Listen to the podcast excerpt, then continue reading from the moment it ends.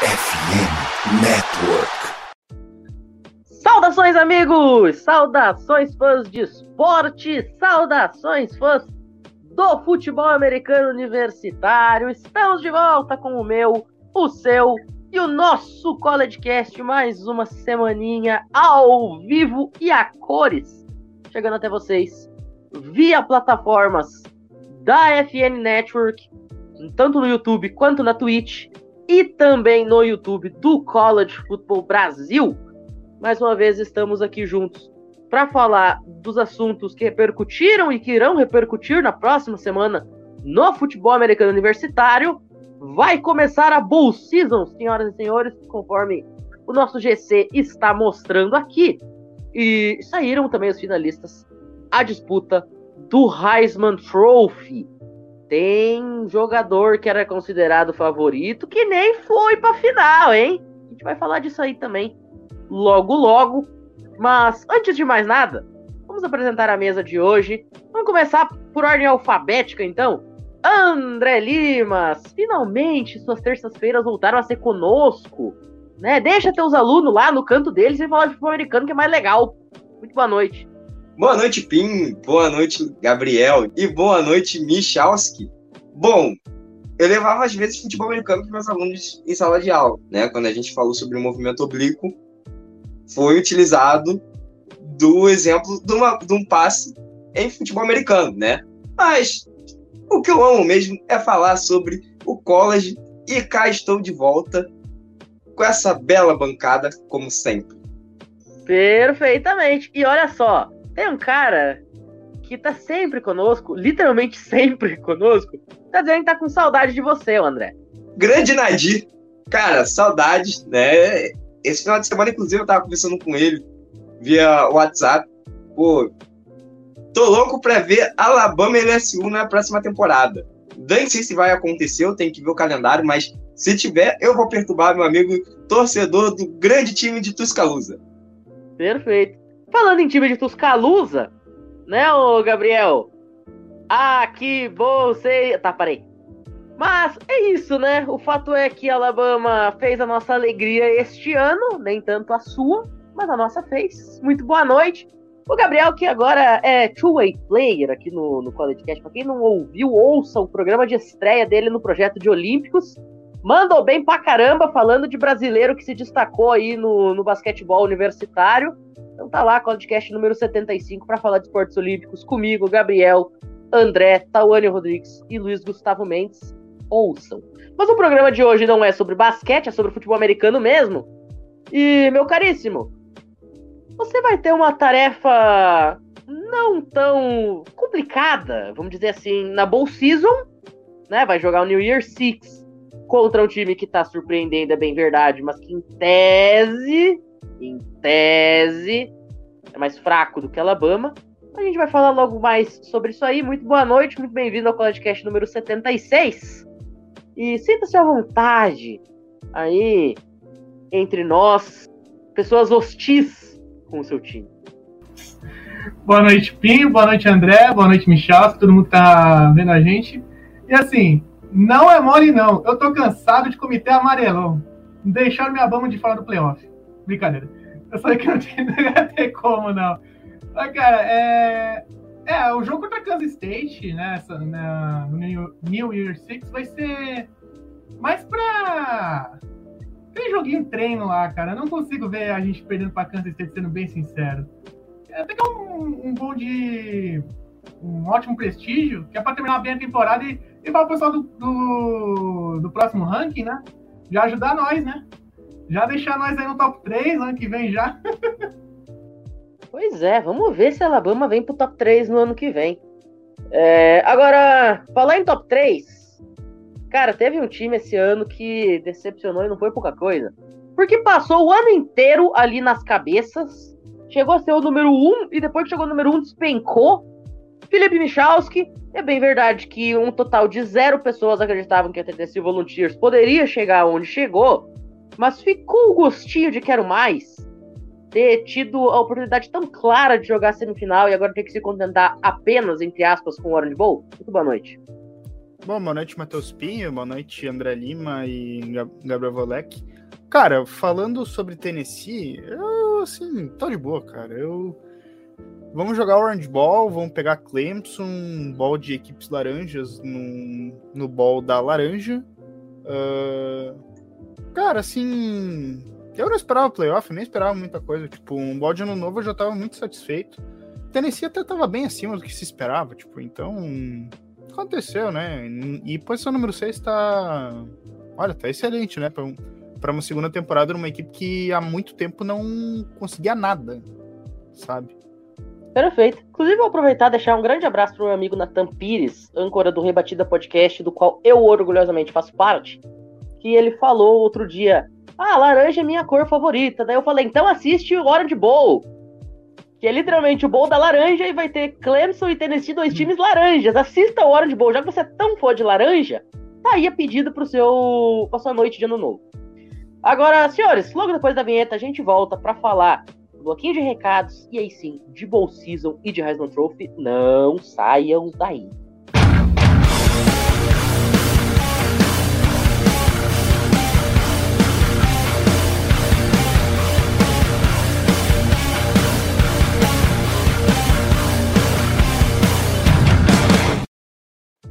É isso, senhoras e senhores.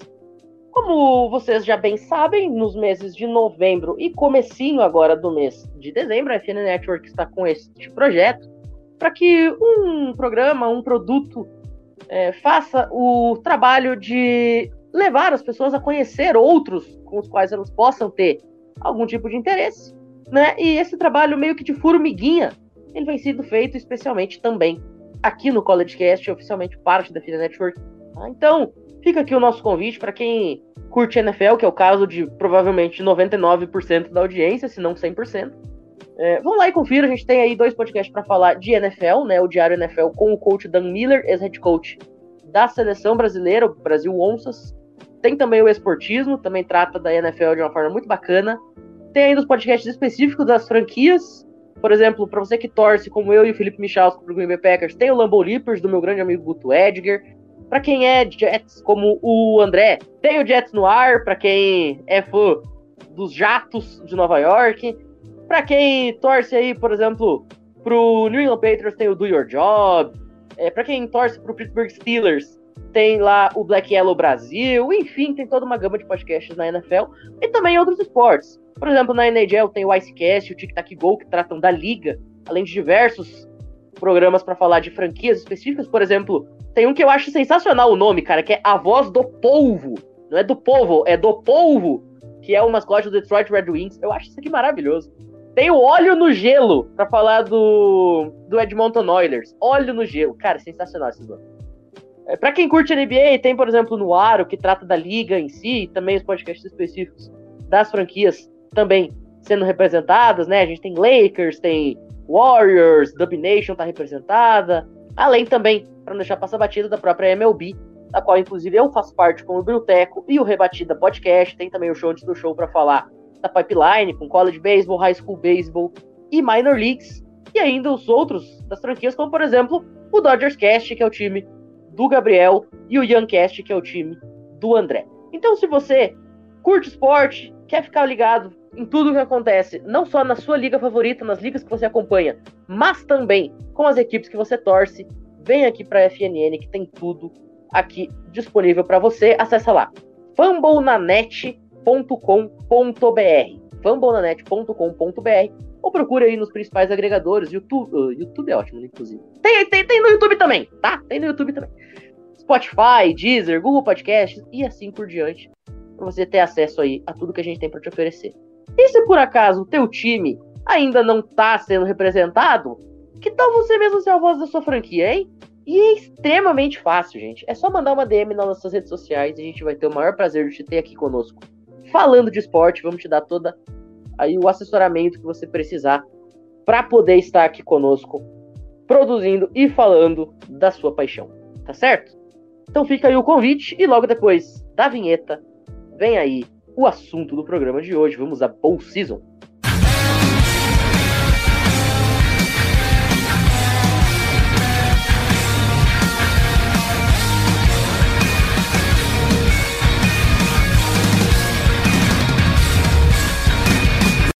Andrezito, ao som digo que o talent banda que tanto eu quanto você somos extremamente fãs, inclusive o senhor André Lima, com essa mesma jersey que ele ostenta hoje no, na, no programa, estava no Rock in Rio, na primeira fileira, cantando, dançando, pulando, fazendo tudo que tinha direito no, no show da, do Will Talent no Rock in Rio. Vamos abrir com você?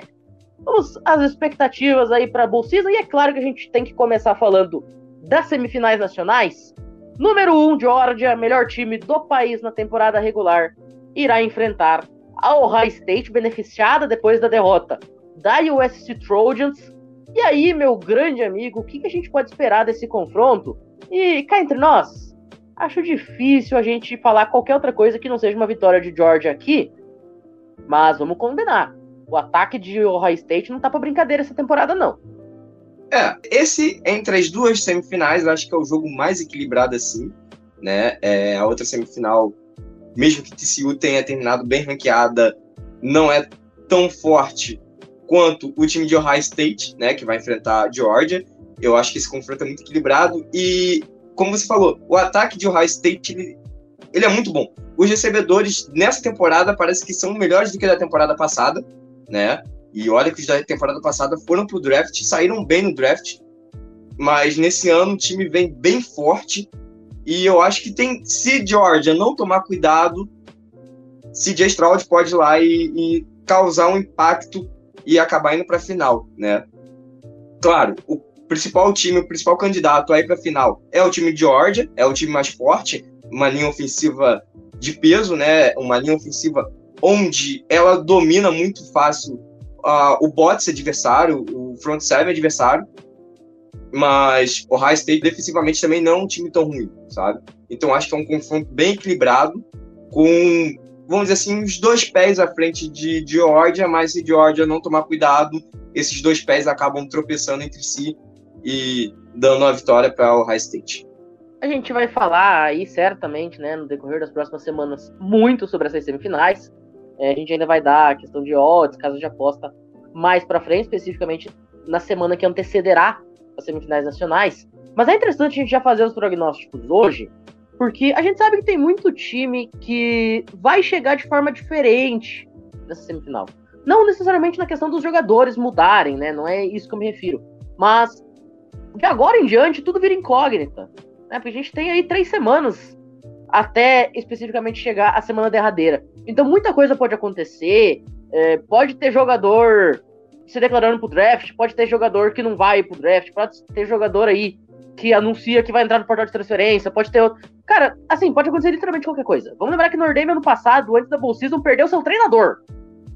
Então, assim, gente, essas três semanas pode acontecer literalmente qualquer coisa, como diz um amigo meu, ou então nada. Pode acontecer de tudo, inclusive nada. Agora, ô Gabriel, ainda falando sobre este confronto entre Georgia e Ohio State, eu falei, pode acontecer de tudo, como pode acontecer nada. Mas acredito que o mais natural aqui seja realmente que aconteça de tudo nessa partida, né? Tiroteio, é, grandes momentos, porque a gente tem de um lado a melhor defesa do futebol americano universitário nos últimos dois anos, contra um ataque que muita gente punha, eu entre elas, como o melhor ataque do país antes de começar a temporada. O que, que você acha que pode acontecer aí nessa semifinal lá em Atlanta, na virada do ano? E é mais ou menos por aí mesmo? É, é, é um ataque explosivo contra uma defesa poderosa? Eu diria que sim. Eu acho que, assim, se você pegar até alguns precedentes, dá para ligar o High State desse ano para o time de Alabama lá em 2017. Que chegou, né, o pessoal falando, pô, é a número um do país, atual campeã, e o time número 4, por enquanto e tudo mais. E aí, nessas semanas que teve, antecederam até semifinal, naquela oportunidade, Bama elevou seu nível e foi campeão no final. O High State pode ter isso também. Georgia não pode entrar é, de salto alto. Obviamente que o futebol americano é muito difícil um time entrar de salto alto, né, comparando com o futebol.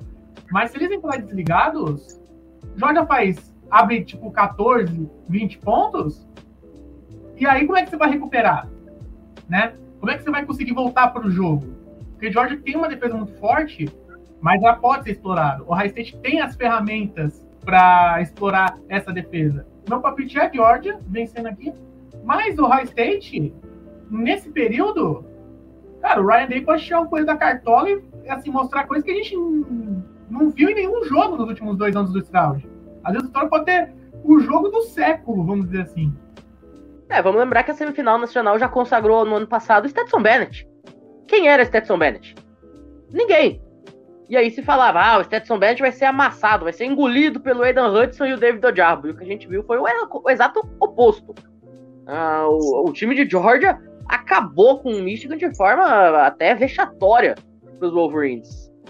Michalski, queria também que você desse o seu parecer aí sobre esse jogo, porque, vamos lembrar, o High State perdeu de Michigan, né, e perdeu, assim, de forma bastante contundente, jogando em casa, não viu a cor da bola no segundo tempo, Enquanto que Georgia chega não só invicta, mas invicto, que na grande maioria dos seus jogos também foi muito contundente. Um time que praticamente não deu espaço para Zeba, praticamente não deu espaço para as outras equipes respirarem, tirando um ou outro jogo esporádico. O que você acha que pode ser o caminho para o High State tentar não entrar nesse jogo sufocante da Georgia Bulldogs e conseguir ter esse respiro para poder usar, de fato, o ataque poderoso que tem, especialmente do que tange ao seu QB, que busca ser a first pick overall do próximo draft. Eu acho que existem jogos e jogos, né? Eu acho que a derrota de Ohio State para Michigan, ela não é definidora do que Ohio State foi na temporada inteira. Tudo bem, teve problemas em outros jogos ali, tomou muitos pontos de Maryland, tomou muitos pontos em outros jogos ali também, né? Mas isso não quer dizer que o Ohio State seja uma equipe muito inferior assim. E tanto é que Uh, eu vi muito torcedor de Georgia em fóruns americanos que tava numa choradeira que o time fez tudo o que era para ter feito e o prêmio deles é ter o confronto mais difícil da semifinal. Porque para eles se a equipe mais fraca e tal, e blá blá blá. Eu não tenho nada a ver com isso, então problema deles. Uh, e até se a gente for pensar, por exemplo, o Ohio State tem um ataque bastante potente e isso inspira um pouco de preocupação em Georgia porque eles viram também o problema gerado na final da SEC Georgia tomou 30 pontos de LSU e a grande maioria deles vindos do QB reserva, né? QB reserva que mal tinha jogado na temporada. E, enfim, né? Cenários ali que inspiram preocupações. Eu acho que o caminho ali que talvez a LSU tenha mostrado, ainda que a diferença tivesse muito grande, talvez a defesa tenha relaxado um pouco, possa ter feito uma diferença importante para ter tomado tantos pontos assim, ter tomado muitas jardas. Eu não tenho as informações das jardas, né? Mas que Georgia tomou na final da SEC, mas foi um número bem considerável, assim. O que que eu penso, assim, tipo, semifinal é um jogo ali que os times vão se estudar absurdamente. E Georgia não tem uma superioridade tão considerável assim. Uh, o outro confronto que a gente vai falar depois uh, é um confronto de disparidade muito maior. O Ohio State tem que consertar alguns problemas muito específicos, particularmente na defesa, que é um problema do que eu analiso o pessoal de Ohio State falando é um problema que afeta mais a equipe. E George ali com uma equipe muito bem ajeitada, muito bem azeitada, Stetson Bennett jogando muito bem. Claro, aquele produto do sistema ali, aquelas coisas, né? Mas isso aí não, não adianta a gente ficar discutindo, né? Mas, enfim, né? Vamos ver o que, que vai acontecer. Eu acho que é um jogo que vai ter particularidades bastante interessantes. E acho que não vai ser um jogo desequilibrado ali, que olha, tu pega e crava a vitória de Georgia pela temporada coisas podem acontecer simplesmente, né? Playoff é playoff. E aquela coisa, a gente fica também às vezes batendo um pouco nas equipes, porque o playoff só tem quatro times, né? A gente fica com aquela sensação de que o High State talvez não mereceu a vaga e a vaga sobrou para ela, porque até um ponto que a gente pode discutir futuramente, a gente avalia as equipes muito mais por causa das derrotas do que pelos triunfos delas, né? Porque é aquela coisa, Time com duas derrotas não entra. Time com uma derrota, dependendo de como for a derrota, também não entra. A gente só fica falando dos deméritos das equipes. A gente não fala do mérito da equipe lá que vence um jogo muito épico e tal, porque a gente tá sempre tirando as equipes pelas derrotas e às vezes a gente esquece de analisar que no universo esportivo as coisas não são assim. Não é porque uma equipe perdeu um jogo ali que ela talvez não seja melhor. Até se a gente for jogar justamente, Talvez Alabama seja uma equipe melhor que TCU. Uh, num playoff com 12 times, tanto TCU contra Alabama entrariam. E talvez no confronto direto Alabama ganharia de TCU. Só que como a gente está discutindo o um negócio ali, o só tem quatro times, Alabama tem duas derrotas e não foi para final da SEC, tchau pra ti, né? Mas enfim, já fugi demais do tema, me desculpe. É, mas é bem por aí. vamos lembrar que ano passado essa discussão também aconteceu, né? Sobre a questão de qual time deveria ter jogado.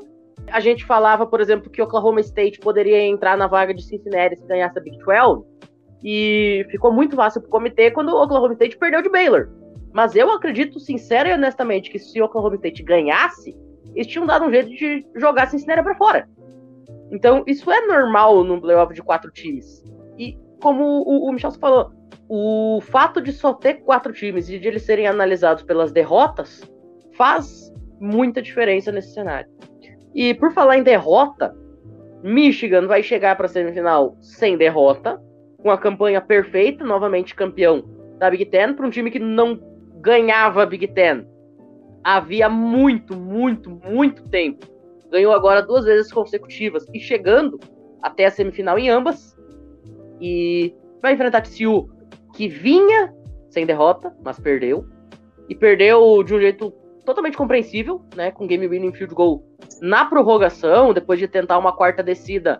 É, talvez foi com muita sede ao pote, o time de TCU, né? Tentou ganhar o jogo ali na prorrogação e acabou se dando mal naquela chamada de quarta descida, o que ficou extremamente fácil daí para Kansas State matar a partida. Mas o fato é que TCU perde o jogo, mas não perde posição. Inclusive, o Nadir tá até comentando isso, né? Que o estranho é TCU perder a final de conferência e não cair no ranking. Eu acho que não é estranho, porque você tem que considerar, por exemplo, que o USC não só perdeu, como tomou um baile. Não, sobre TCU não ter caído, eu acho que tem dois fatores. Um, TCU tinha uma gordura para queimar. TCU tinha uma campanha invicta na temporada regular, uh, não tinha outra equipe para entrar no lugar.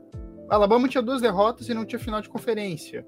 Talvez o cenário que deixasse TCU fora, vamos pensar. Pior que eu acho que não tinha nessa final. Ó, o único cenário no qual o TCU ficaria fora do top 4 com essa derrota que teve era se o USC tivesse feito o dever de casa lá em Las Vegas e tivesse ganhado de Utah. Não, mas daí entra outro ponto.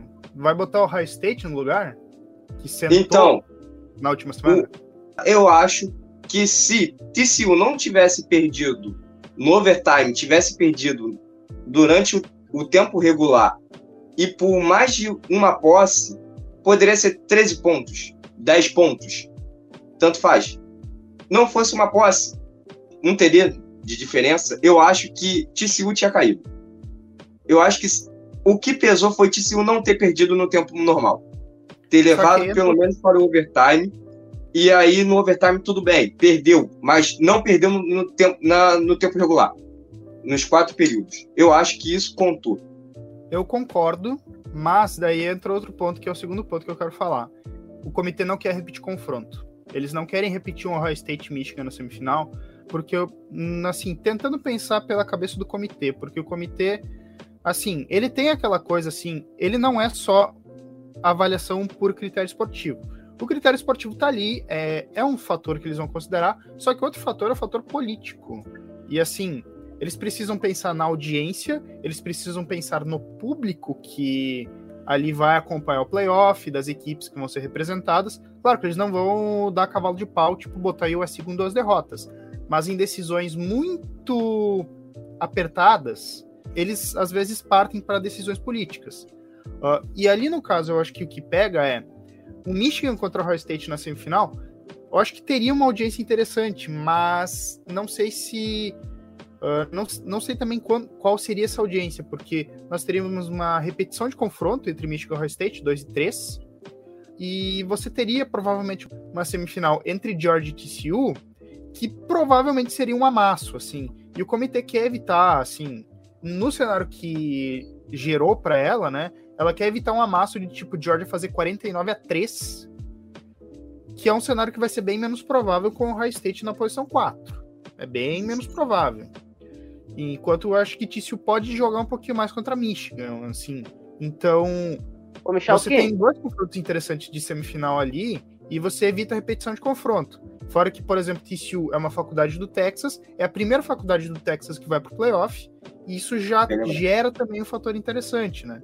E assim, dar a possibilidade para ela competir já, já é algo. Você comentou sobre a questão de TCU provavelmente vai conseguir jogar contra Michigan. Vamos lembrar, o ataque de Michigan não é uma coisa muito interessante se assistir jogar. Você tem o Blake Corum jogando no modo Heisman, apesar de não ter ido pra final, mas jogando no modo Heisman. Mas você tira o Blake Corum lá, não sobra muita coisa. Quem que você vai destacar tirando o Blake Corum? O J.J. McCarthy tá fazendo arroz com feijão, mas ainda é um moleque. Chegou anteontem no college. E ainda não, não, não tá nesse patamar. Então, TCU ela tem muita chance porque você tem o Max Duggan, esse sim, jogando pelo Heisman e jogando muita bola.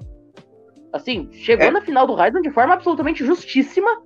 Então você tem um grande quarterback jogando por TCU, um wide receiver espetacular jogando pelo lado de TCU, um running back que também faz as suas graças, enquanto que do outro lado você tem a sempre forte defesa dos Wolverines e um playmaker que é o Blake Corum. Então vai ser realmente um confronto mais equilibrado, na minha opinião. O Black Corum vai jogar? Eu não sei se ele não tinha ficado. É, eu acho, eu acho que ele não vai pro jogo. Eu acho que ele não vai pro jogo. Ele tá fora, ele foi fazer uma cirurgia. E isso aumenta ainda mais a competitividade da partida, tá? Mas, senhores, quem ainda não falou de Michigan e TCU, fique à vontade. Concordo com o Michalski que, tipo assim, é, tem a parte política. Obviamente que ninguém ia querer ver. O comitê ele quer colocar uma pequena chance de ter um The Game na final nacional. Só de você colocar, tipo, 1% de chance de você ter um The Game na final nacional, já é ótimo. Você entende?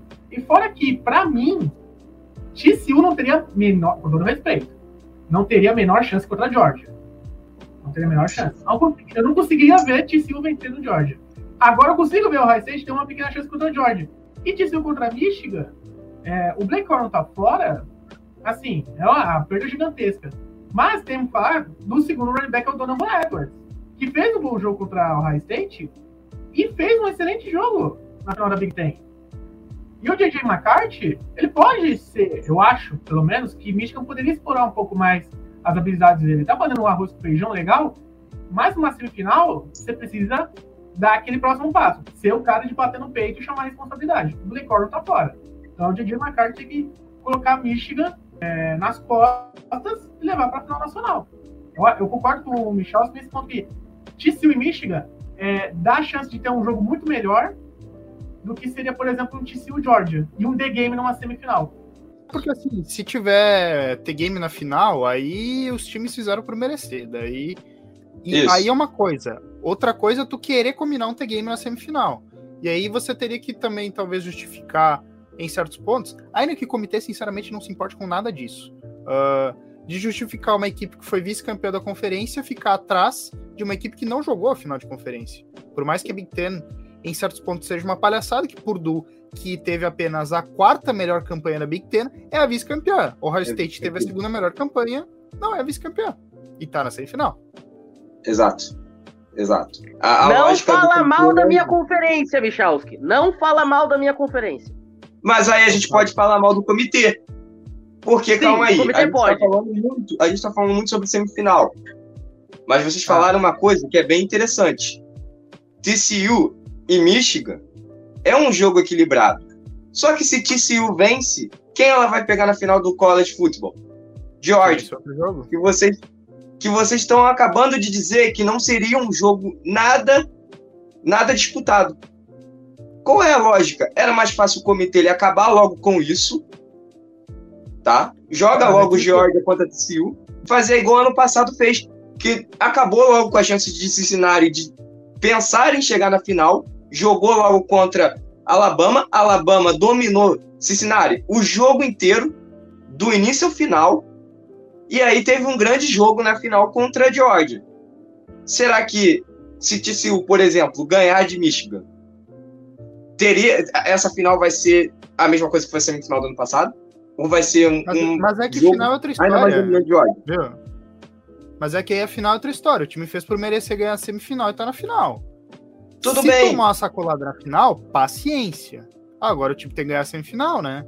Se o time ganhar a semifinal, talvez ele seja um time competitivo para jogar a final também, né?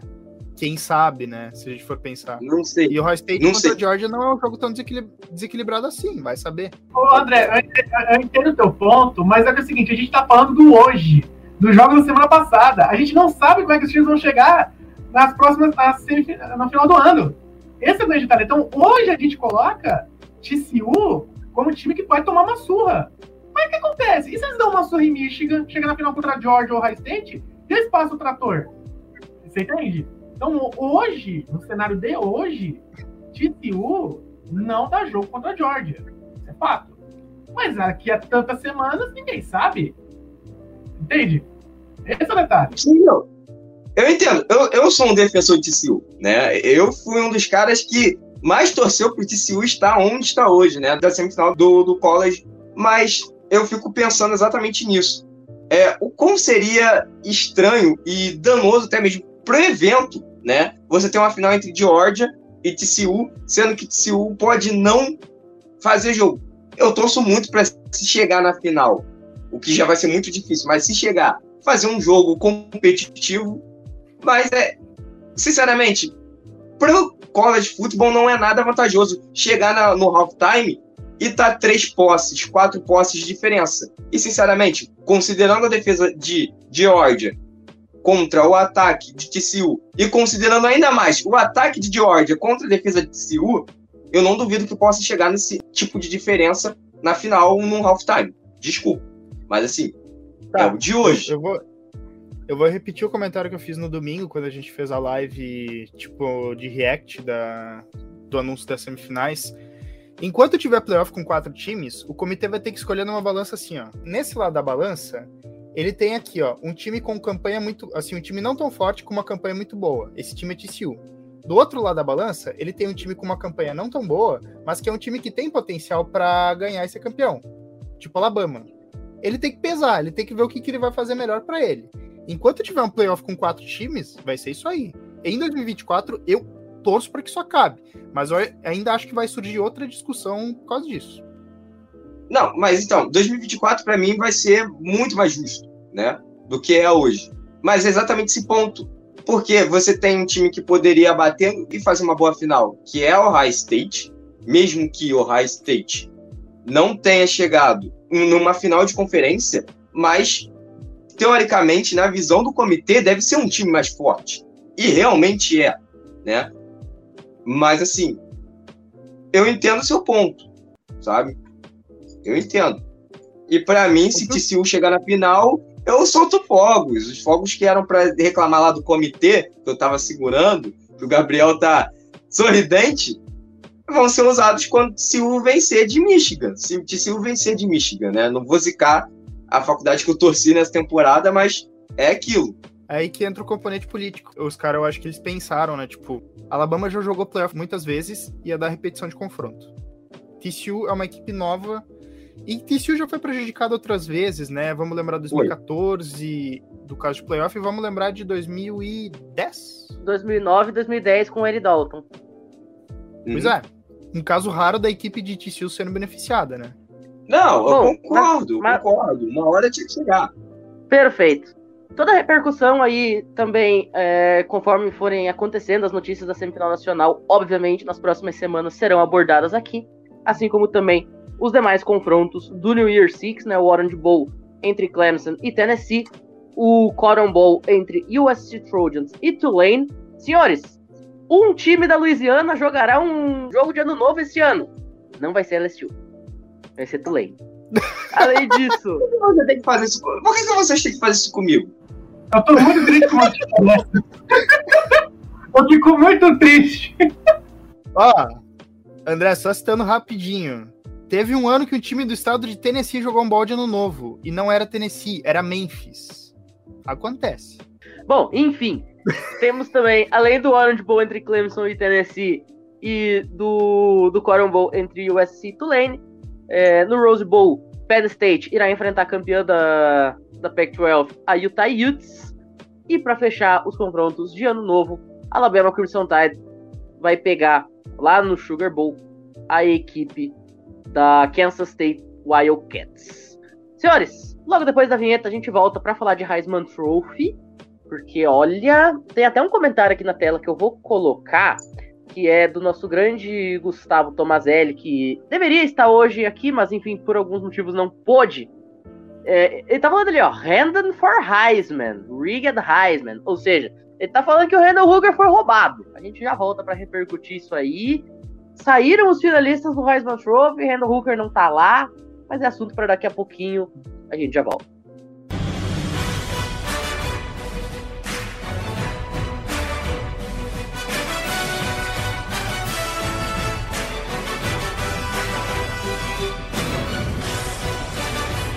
Bom, vamos falar de Heisman Trophy então, porque saíram os finalistas, como eu falei, Randall Hooker não está lá, mas estão disputando então essa grande final. Os quarterbacks. Só tem quarterback nessa lista, inclusive.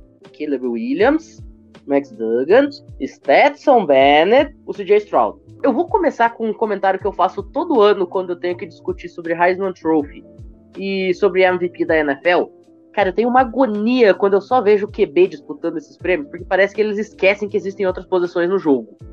Nem só de QB é feito futebol americano, senhoras e senhores do comitê, senhoras e senhores votantes do prêmio de MVP. Se, se vocês ainda não descobriram isso, eu teria o prazer inenarrável, como diria Vitão Silva, de lhes explicar a lógica por trás das outras posições no futebol americano. Mas já que quem manda escolhe isso, senhores, debate pronto. Para quem vocês dariam esse prêmio de Heisman se vocês fossem membros votantes e por quê? Isso inclui só os quatro finalistas ou qualquer outro? Não, não, não, pode falar. Pode, pode citar qualquer um. Tá bom. Eu dou pra Matt Duggan, né? Pela temporada que ele fez com o TCU, né? Que no início da temporada não era cogitado. E simplesmente o cara brilhou a temporada inteira, levou esse ataque, né? Foi o grande nome do ataque TCU. E não preciso nem dizer aonde se o chegou. E ainda assim, a gente ainda tem que lembrar, né, da final de conferência, mesmo que ele tenha perdido, no último drive, aquilo que ele fez foi totalmente surreal. O cara praticamente cruzou o campo sozinho, né, e conseguiu ali empatar o jogo e fez com que o time ainda tivesse um, uma sobrevida. Tudo bem, a chamada foi terrível. Ô, André. Na... Oi. Você viu o vídeo dele quase morrendo na sideline sem mal. fôlego? Passando mal. Eu pensei cara... que ele ia ter um ataque. O cara parecia uma tapioca de tão branco, gente. É, foi bizarro. Não, e detalhe, é, e o beijo dele tava vermelhaço, sabe? Eu pensava que ele ia ter um ataque do coração ali, de verdade. E aí, assim, cara, surreal, sabe? Surreal. É, não perderam por culpa dele. A chamada foi terrível naquela quarta para o gol numa linha de uma jarda. Não, não era para ter chamado um, um running back dive, né? Era para ter sido um, um QB sneak, uma corrida fullback, qualquer coisa do tipo que não fosse um, uma dive, né? Então, assim, não foi culpa dele, o cara fez de tudo na temporada. Para mim, meu voto é o Matt Duggan, não tem outro nome a não ser ele. Bom, no total, assim, tipo, se fosse considerar todas as opções disponíveis, eu acho que eu daria o Heisman pro Blake Corum. Eu não quero botar o Renan Hulk. Ele fez uma grande temporada, mas assim, Heisman, ele tem uma coisa também chamada narrativa. A narrativa é que importa muito, assim, às vezes, para você conseguir vencer o prêmio. Porque o Heisman, assim, ele não é um prêmio pro melhor jogador universitário. Ele é um prêmio pro jogador, assim, que, tipo, foi o maior diferencial pro desempenho de uma equipe numa temporada. E você não tem jogadores de equipes que fizeram uma campanha, sei lá, 7-5, 8-4. Você só tem equipes que tiveram no topo. Você teve o Stroud, que é de Ohio State, que tá no playoff. O Caleb Williams, que é de USC. Uh, ah, você tem o Stetson Bennett, que também foi pro playoff. O Max Duggan também. Três dos quatro QBs vão jogar playoff, né? Então, por assim dizer. O voto para mim pro Blake Corum é porque, assim, ele foi um diferencial muito grande ali para Michigan em termos de desempenho dentro da temporada. E eu acho que Michigan, talvez em certos momentos, talvez não conseguiria vencer certas partidas se não tivesse um diferencial tão considerável para fazer o jogo andar. O jogo andou consideravelmente com Blake Corum. Só que tanto ele quanto o Renan Hooker, eles não estão ali porque eles sofreram lesões que acabaram com a temporada deles. Eles vão estar na NFL ano que vem, né? Ali, sucesso para eles, parabéns, né?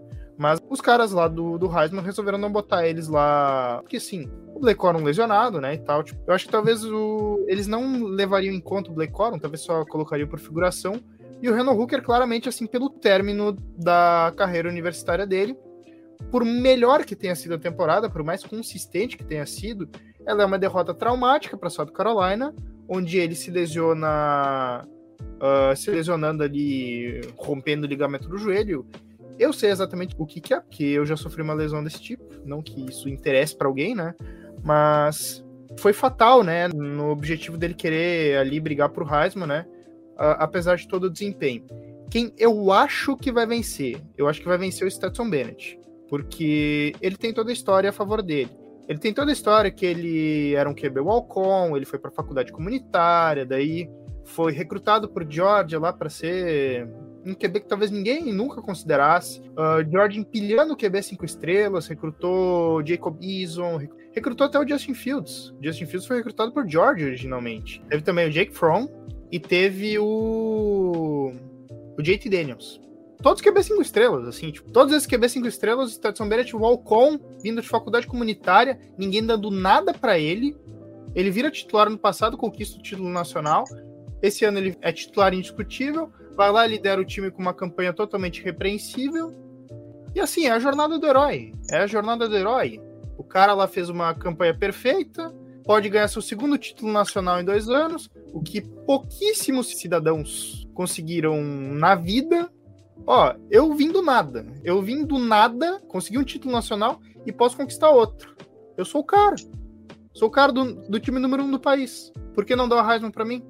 Antes do Gabriel fazer o comentário dele, eu daria o prêmio pro Braylon Allen. Não, brincadeira, gente. Uh, eu acho que se eu fosse membro votante, cara, apesar dos pesares, eu daria o prêmio pro Max Duggan. Por quê? O Michalski abordou bem a questão da narrativa e até, eu vou falar um negócio, é por isso que eu acho que o Stetson Bennett vai ganhar. Se, se eu fosse colocar meu suado dinheirinho em alguém, hoje eu colocaria no Stetson Bennett.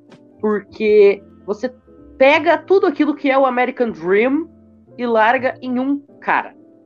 É um maluco que, como o Michel falou, saiu absolutamente do nada.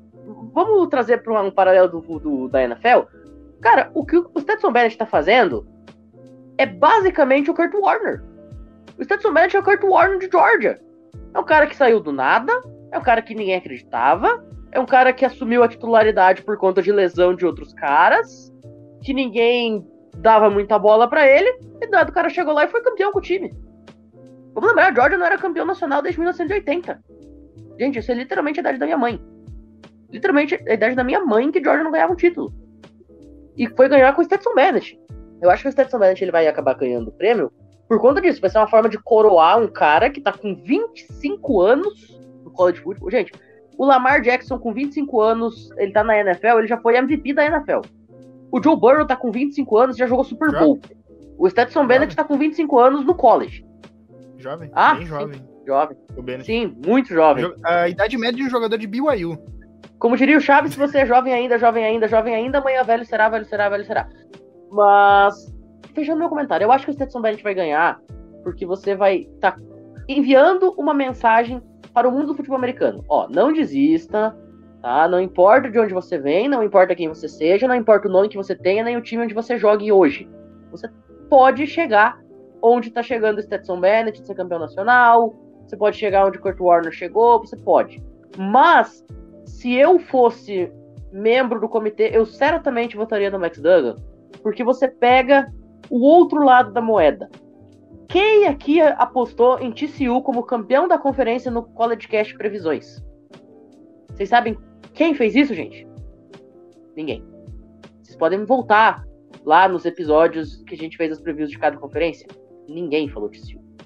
Tá? Todo mundo falou Texas, todo mundo falou Oklahoma, é, Oklahoma State. Ninguém lembrou TCU. Por quê? Porque TCU não existia. TCU não existia sem o Max Duggan. E TCU não existia lá em agosto. Ninguém pensava em TCU. Então, eu acho que isso, para mim, é a alma do que é ser o MVP, é a alma do que é ser o Heisman. O Heisman é o jogador mais extraordinário da temporada, e como o Michalski falou, é o cara que muda o patamar do time. E o Max Duggan foi esse cara mais do que qualquer outra pessoa no ano. O Caleb Williams mudou USC? Sim. Da água pro vinho. O Caleb Williams mudou USC. Mas todo mundo estava hypado com o USC. Todo mundo sabia que o USC ia ser um time bom.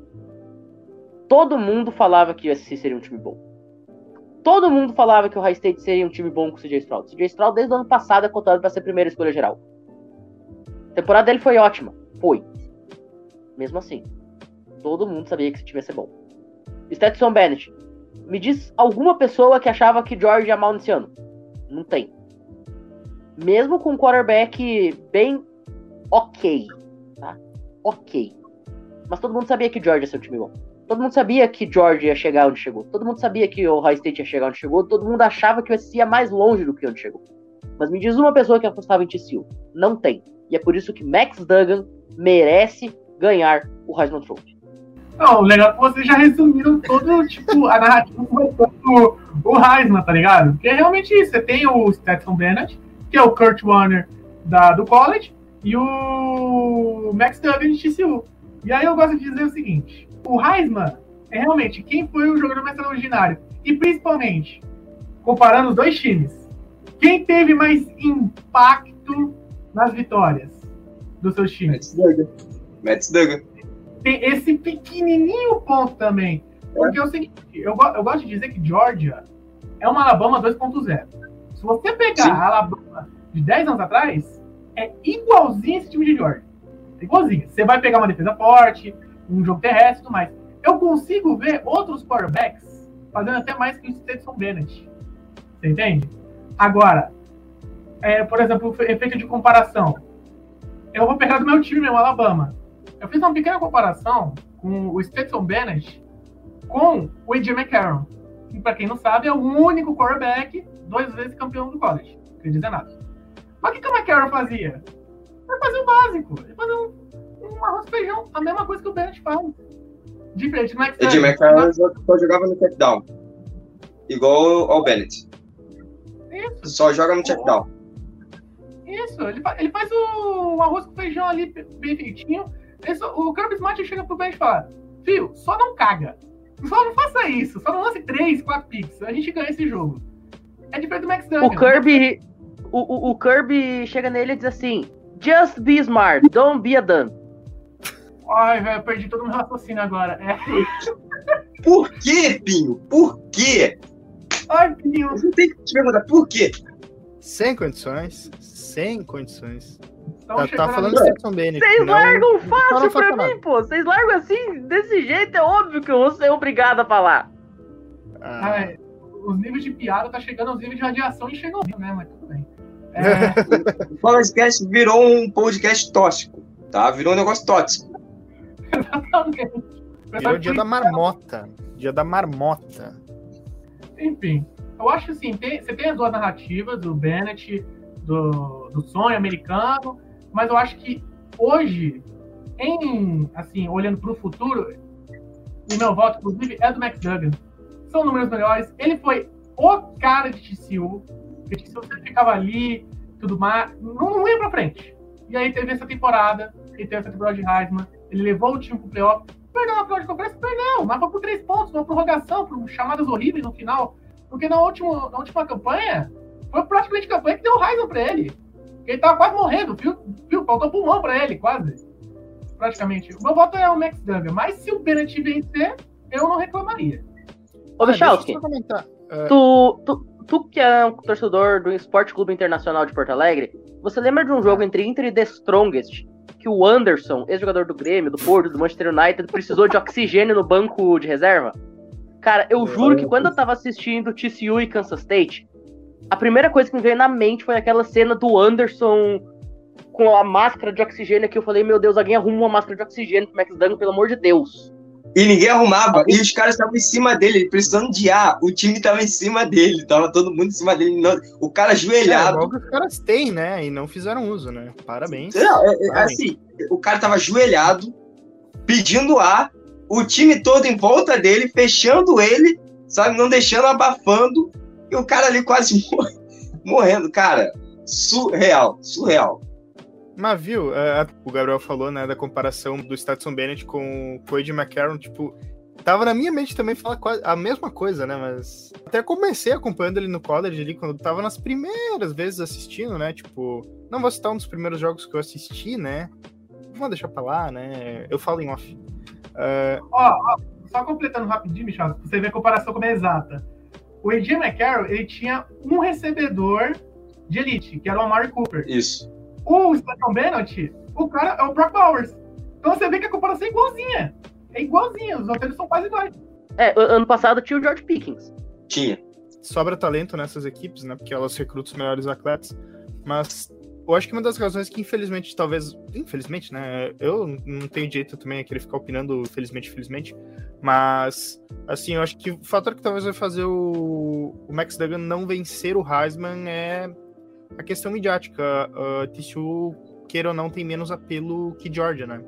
E aí, tipo, você fazer uma campanha invicta por TCU, TCU não é nenhuma faculdade tão midiática no próprio estado do Texas. Ela é obscurecida pela Texas Longhorns e por Texas A&M.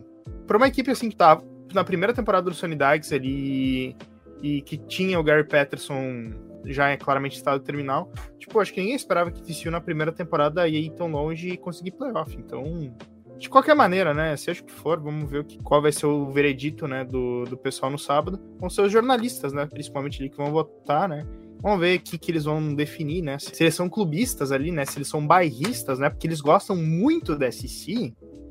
E aí eles botam os caras da SC geralmente para vencer esses Heisman, né? Tem que até pegar a relação desses últimos anos para ver os últimos vencedores, né? 2021 foi o Bryce Young, 2020 o Devonta Smith, de Alabama, 2019 Isso. o Joe Burrow, de LSU, 2018 o Kyler Murray, de Oklahoma. É, tudo bem, a gente teve também os vencedores de Oklahoma, né? Ah, que vai ser é. assistido aqui uns anos. 2018, Kyler Murray de Oklahoma. 17, Baker Mayfield de Oklahoma. 16, Lamar Jackson de, de Louisville. Um cenário muito excepcional. 2015, Dark Henry de Alabama. 2014, o Marcos Mariota, né, de Oregon. Não sei se vocês lembram, né, deste espetacular fato. Mas ele mereceu. Oregon, Oregon chegou na final nacional foi. naquele ano. Foi. E todo mundo pensou que a Oregon poderia ser campeã. Inclusive, não foi só chegar ela tinha condições de ser campeã. O Oregon jogou muito naquela temporada. Na NFL, o cara não vai, mas no college. Ô André, vamos lembrar. Exato. Qual foi o maior jogador da história do college football? Johnny Manziel. Eu ia dizer Tim Tebow, mas Johnny Manziel também tá bem cotado. Talvez os dois melhores jogadores da história do college não foram nada na NFL. Johnny Manziel, o famoso Johnny Football, Johnny Money, e Tim Tebow. Só respondendo o Major Carlos aqui, ó, que tá perguntando sobre o Spencer Rattler, se ele jogou bem, se o DJ Agalelei vai se transferir. Sim, DJ Agalelei já está no portal de transferência. E, inclusive, se fala muito que ele vai para UCLA. Tá? Se fala que o DJ Agalelei vai para UCLA. Essa é a, a, a, proposta mais aceita neste momento entre os insiders americanos, né? A aposta da galera lá nos Estados Unidos. DJ Agalelei sendo um Bruin no ano que vem. Lembrando que o Dorian Thompson Robinson tá terminando sua carreira, sua elegibilidade no college football, então neste momento o CLA não tem QB. E com relação ao Spencer Rattler, o Spencer Rattler fez os dois jogos da vida dele nos últimos dois fins de semana, acabou com Tennessee e depois acabou com Clemson. Mas Sim. isso não significa absolutamente nada, porque ele fez dois jogos maravilhosos depois de três anos patéticos. Querem não, essa temporada mesmo ele, ele fez jogos terríveis, né? Ele tentou salvar o seu nome nesse, nesse final de temporada, mas mesmo assim não adiantou. Nada será esquecido. Tu lembra quando o, o Winston sabia que estava no último ano de contrato e simplesmente jogava a bola para cima, seja o que Deus quiser, e teve 30 touchdowns e 30 interceptações no mesmo ano? É, Esse foi o Redler nos dois jogos finais dele. É, porque Mas, assim, lá, o, o, Winston ele tinha recebedor para fazer isso, né? O McEwan salvava ele. O Rattler mas assim, é basicamente essa, essa comparação, sabe? Tipo, sei que tá no, nas minhas últimas horas aqui, eu tenho que mostrar meu serviço para ver se eu consigo ir pro, pro draft, mas. né? E sobre o DJ Galilei, pra mim, assim, eu não quero falar da inteligência do cara porque isso é meio pesado, né? Mas, assim, a melhor coisa que era para ele ter feito era ele ter aceitado ir pro draft. Porque eu não acho que ele consiga achar um programa mais competitivo do que esse de Clemson. De verdade sabe? Eu acho que sim. E se ele for para um programa que não seja competitivo, ele não vai bem. E ele não indo bem, o que vai acontecer? Pegue seu diploma e vá trabalhar, né? Que isso não é ruim, é ótimo, inclusive. Ele conseguiu um diploma no suor, mas se ele pensa em ir para a NFL, amigo, não vai, tá? Então acho que esse era o momento, pelo menos, dele tentar. Mas já que ele quer tentar ir para mais um ano no college football, eu acho que não é a melhor escolha. Não sei se vocês concordam comigo. Não, o que joga contra o Galilei é ele jogar, né? Tipo, assim, vendo ele em campo é a ruindade. Não existe nada pior pra ele do que, assim, ele ser visto em campo jogando, né? Tipo, Exato. porque o cara tem todas as armas, ele joga numa conferência fraca e ele não tem números. Tipo, não, não vai ter programa que salve isso aí, pô. Até se eu for querer zoar, eu encaixo muito bom pra Wisconsin, é um QB ruim. Lembrando que o QB Descalço pediu ir pro portal, né? Tá no Eu, portal. pref- eu prefiro meu time jogando em Wildcat do que ter que aguentar DJ e Galilei como meu signal caller por 12 jogos. Eu já passei por muita coisa tendo que ver Graham Mertz, eu não preciso dessa experiência. Entre o Mantz e, o- e o Galilei, quem é melhor? Vai. Eu Jogando prefiro, bomba assim. jogar em, eu prefiro jogar em Não, Wildcat com o Braylon. Wally e o Isaac Guerrero. Entre os dois, entre os dois. Você só pode escolher um dos tem que dois. escolher, tem que escolher, tem que escolher. Cara. Inclusive, eu quero deixar meus parabéns públicos aqui ao Paul Christ, ex-head coach da Wisconsin Badgers, que não recrutou nenhum quarterback no último ano. Então, agora que o Graham Mertz está indo pro portal de transferência e o Chase Wolf está acabando a sua elegibilidade, a gente simplesmente tem um total de zero quarterbacks no roster. Olha só, tem um cara que é campeão de conferência vindo da ACC. Que é uma conferência mais difícil que a ACC. Só um detalhe, já que a gente tá falando sobre quarterbacks, o Anthony Richardson é, anunciou sua ida para o draft. Eu não vejo nenhuma forma do Anthony Richardson ser escolhido antes da quinta rodada. Não, eu também não. Mas o Anthony Richards, ele sabe que é, é o que o Michalski falou. Ele sabe que se ele ficar mais um ano na- no college, é pior pra ele. Não é pior em termos de, de aprendizado, mas é pior porque ele vai continuar mostrando esse futebol americano fraco e vai ser isso que vai se voltar contra ele no próximo draft. Vai aumentar o número de tapes, o número de vídeos, o número de highlights que vão mostrar que ele não consegue dar um passe a mais de 5 jardas. E quando ele deu um passe em menos de 5 jardas, ele foi interceptado e foi uma pick six ridícula. Mas, senhores, já estamos chegando aí a quase 10 e meia da noite. Vamos encerrando por aqui este episódio, que rendeu muito, né? Falando sobre as semifinais nacionais, a disputa pelo Heisman Trophy. E a gente acabou não falando de um detalhe. Neste sábado tem jogo de college football, meus amigos. Army e Navy jogam o grande clássico anual, dois principais programas militares, né? Um clássico que acontece todos os anos, tá? Então no Lincoln Financial Field, sabadão, o grande clássico entre Army e Navy, um dos jogos mais tradicionais do futebol americano universitário. A gente não vai analisar isso, porque simplesmente não tem o que analisar. Só tem uma jogada que existe no playbook dos dois times, que é a triple option. Tá? Ninguém sabe fazer nada mais do que jogar em triple option. Luiz Felipe eu- Amorim eu- discorda de você. Ele, se estivesse aqui, estaria produzindo uma tese de 40 minutos analisando as nuances específicas desse jogo. Então, Ele fez isso ano passado. Tá? Gente, não é zoeira. Luiz Felipe Amorim, ano passado, ficou 40 minutos falando de Army e Navy.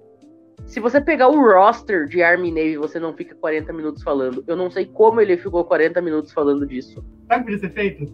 Nesse jogo Army Navy, qual entretenimento melhor do que colocar DJ e o Galilei de um lado e Graham Max do outro? Coloca esses dois pra dar um, entretenimento melhor que ver os dois times correndo. Meu Deus. Perfeito. Inclusive, quero isso na minha mesa pra ontem. Mas, senhores, é isso. Se você quiser assistir um grande jogo de futebol americano neste sábado, a dica tá aí. E se você quiser. Agora, sem zoeira, se você quiser assistir realmente um jogo bom, tem playoffs da FCS acontecendo. É, dá pra ficar ligado aí, tem muito futebol americano universitário neste sabadão. Dito isso, senhores, a gente vai ficando por aqui, agradecendo a todo mundo que esteve aqui junto conosco. O Carlos está perguntando sobre jogadores que deram a volta por cima esse ano com tantas transferências, é, quanto no seu próprio time. Fica o assunto para a semana que vem. A gente vai, vai falar aí muito sobre o- os times irão jogar os outros New Year Six, né? Como eu falei, temos outros quatro jogos para debater. E dá a gente também dar uma pincelada dos jogadores que tiveram volta por cima neste ano, pedido do Carlos. André, vamos começar as despedidas por você. Muito obrigado pela participação. E até a próxima, meu grande. E que pena para os seus alunos que estão ficando sem a sua presença hoje, mas que ótimo para nós. Eles estavam fazendo prova, então tá tudo bem. A prova estava sendo feita por eles, espero que tenha, tenha se dado bem. Foi uma prova simplesmente tranquila. Eu não sou um professor carrasco, né? Vocês sabem que eu sou uma pessoa muito gente fina. E eu estava com saudade de vocês, estava com saudade de falar sobre o futebol americano universitário, sobre dar a minha análise sobre TCU, né? Que eu tanto torci nessa temporada para chegar aqui e dizer eu sabia, né? Mas é isso, brincadeiras à parte.